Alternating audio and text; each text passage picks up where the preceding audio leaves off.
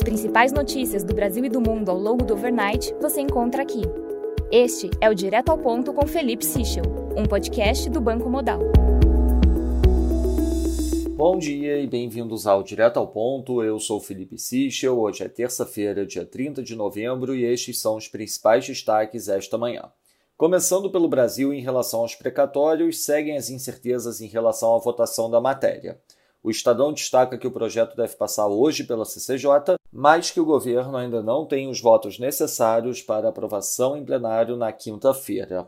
Parado na Câmara depois de aprovado pelo Senado em agosto, o novo refis se transformou em moeda de troca para aprovação da PEC dos precatórios. O projeto não deve ir à votação enquanto a PEC não for aprovada pelos senadores. O Globo destaca, no entanto, que há resistência na equipe econômica em vincular as duas matérias. Sobre o orçamento secreto, o Congresso decidiu ontem manter em funcionamento o orçamento secreto sem mostrar quem apadrinhou essas verbas nos últimos dois anos. Os deputados e senadores avalizaram o nível de transparência, questionado por técnicos, somente para as verbas no futuro.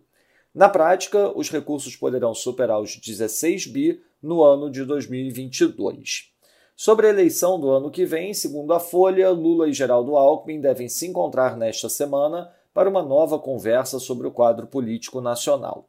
Passando para o setor internacional, em relação à variante Omicron, o CEO da Moderna afirmou que haverá uma queda significativa da eficácia da vacina contra a variante. Nos Estados Unidos, em comentários preparados para sua sabatina hoje, Jerome Powell destacou que fatores que pressionam a inflação deverão permanecer válidos ao longo do próximo ano. Para Powell, a variante Omicron coloca riscos baixistas para o emprego e aumenta a incerteza sobre a inflação. Na Alemanha, Unemployment Change de novembro teve leitura de menos 34 mil, abaixo do esperado menos 25 mil. Com isso, a taxa de desemprego ficou em 5,3%, abaixo do esperado 5,4%. No Japão, o Job to Applicant Ratio ficou em 1,15, abaixo do esperado 1,17. A taxa de desemprego teve leitura de 2,7%, abaixo do esperado 2,8%. Já a produção industrial de outubro teve variação positiva de 1,1% mês a mês, abaixo do esperado 1,9%. Já o governo japonês confirmou o primeiro caso da variante Omicron no país. Na China, o Manufacturing PMI oficial teve leitura de 50,1, acima do esperado 49,7, também acima da leitura anterior 49,2.